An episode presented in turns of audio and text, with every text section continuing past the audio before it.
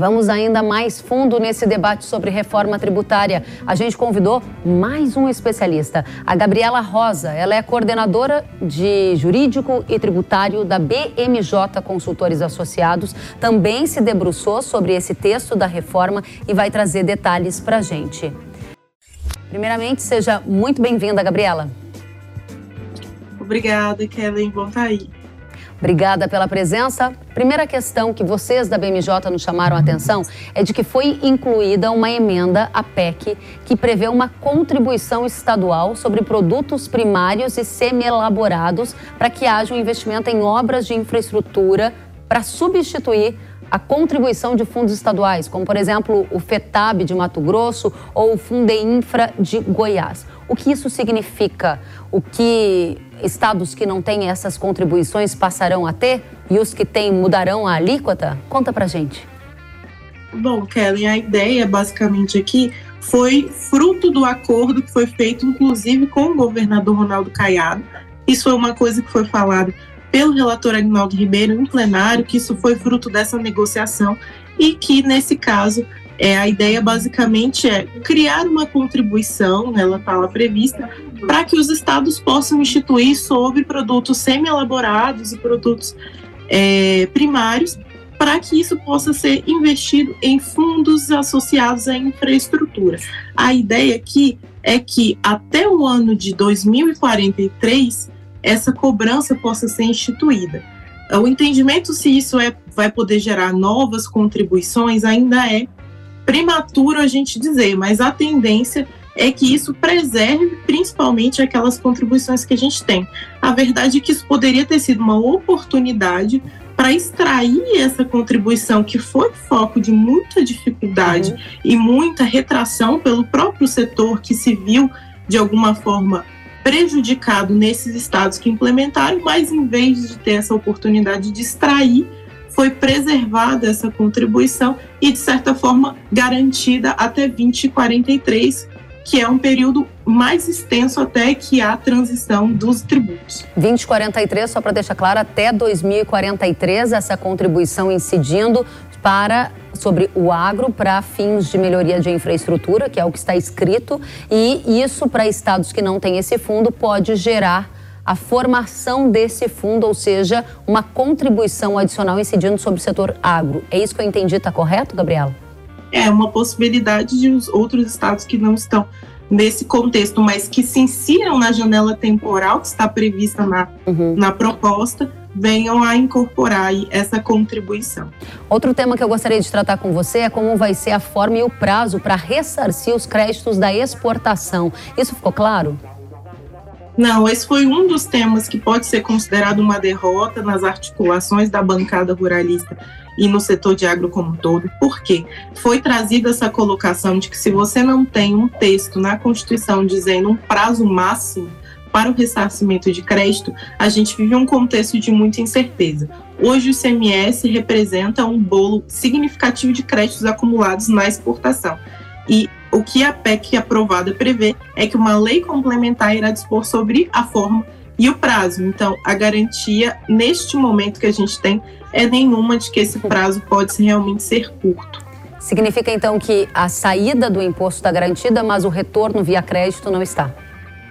Exato. E aí é um problema. Quando a gente está falando de desoneração das exportações condicionada ao pagamento do crédito, aquele exportador só realmente vê essa desoneração quando o crédito é devolvido. E aí, quando a gente não tem um prazo, tem um risco aí de ter créditos acumulados, como a gente tem no sistema hoje. Era exatamente isso que eu ia te perguntar. Né? Foi criado o conselho para viabilizar isso, de alguma forma evitar que isso aconteça. Mas existem outras oportunidades, outras situações na nossa Constituição que uma lei complementar é prevista para regulamentar a matéria e a lei nunca saiu. Então, é um risco que se tem em mente. O que você está dizendo como advogada tributarista, como especialista em tributos aqui no Brasil, é que pela sua vivência pela sua história, quem espera créditos, o governo devolver algum dinheiro, está esperando há bastante tempo, porque isso, na prática, pouco ou nunca funcionou aqui no país? É, isso é uma realidade que não necessariamente os estados que não fazem a devolução dos créditos fazem porque eles embolsam esse capital, que de alguma forma eles não querem fazer essa, devolução. Mas quando a gente está falando de uma cadeia produtiva complexa como a do agro, existem vários elementos, vários elos na cadeia que se perpassam por diferentes estados. E aí a realidade que se coloca é cada estado quer de alguma forma passar a conta para o outro. Então, ah não, essa operação aconteceu uma parte aqui, eu apenas fiz a operação de envio da mercadoria, eu fiz apenas a parte relacionada à questão aduaneira e portuária. Então, eu não tenho a obrigação de devolver esse crédito. Essa é uma resposta que, por exemplo, estados como São Paulo sempre dão e alguma, de alguma forma tentam devolver a conta para estados como Mato Grosso, Mato Grosso do Sul, que ficam com o grosso da cadeia produtiva. Ok. Última pergunta: quando que a nova regra da reforma tributária vai entrar em vigor? A gente teve aprovação na Câmara. A data esperada é quando, Gabriela? A gente tem uma cadeia, um cronograma que foi criado. Basicamente, a gente tem uma janela de alguns anos, ela foi inclusive encurtada nesse processo de negociação, mas basicamente a gente tem uma expectativa do governo de enviar uma transição, uma regulamentação em 2024. Aí a gente tem, a partir de 2026, a cobrança de uma alíquota teste de 1% do IVA dual, ou seja, 0,1% do IBS e 0,9% da CBS. A partir de 2027, a gente tem a cobrança integral dessa contribuição sobre bens e serviços. Okay. E entre 2029 e 2032, a gente tem a cobrança do IBS, que acontece aquela janela que a gente ouviu agora há pouco, que é o ICMS vai decaindo, sendo cobrado cada vez menos, e o IBS é cobrado cada vez mais. Muito bem. Gabriela Rosa, coordenadora de Jurídico e Tributário da BMJ Consultores Associados, obrigada pelos esclarecimentos. Volte sempre. Eu que agradeço. Até a próxima.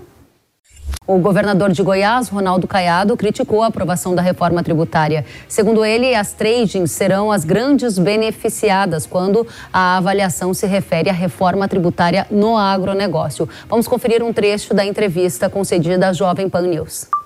Mas a quem interessa? Eu quero concluir. A quem interessa essa reforma tributária? Quem é que é o grande beneficiário dela? As grandes indústrias do país. Nós produzimos mais de 30 milhões de toneladas de grãos no estado de Goiás e, de repente, tudo aquilo que eu arrecadar e que foi exportado, que a grande maioria, quase 80%, tudo aquilo eu vou entregar para trading que nunca na vida plantou um pé de soja, de milho, e de repente vai ser a grande beneficiária. Ela é o destino final. Destino final é quem importou. Então, tudo aquilo que nós goianos aqui trabalhamos, os brasileiros é, produziram, tudo aquilo vai ao destino. O destino é quem? A exportadora. Esse está batendo palma hoje. Esse sim. Esse está aplaudindo. A, a mega empresa brasileira, que não é competitiva, está aplaudindo isso aí. Muito bem, obrigada, Ronaldo Caiado, pelos detalhes. A entrevista completa está disponível nas nossas redes sociais.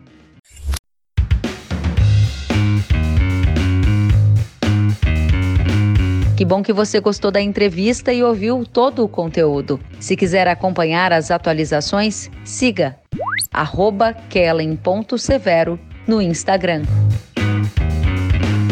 Até a próxima!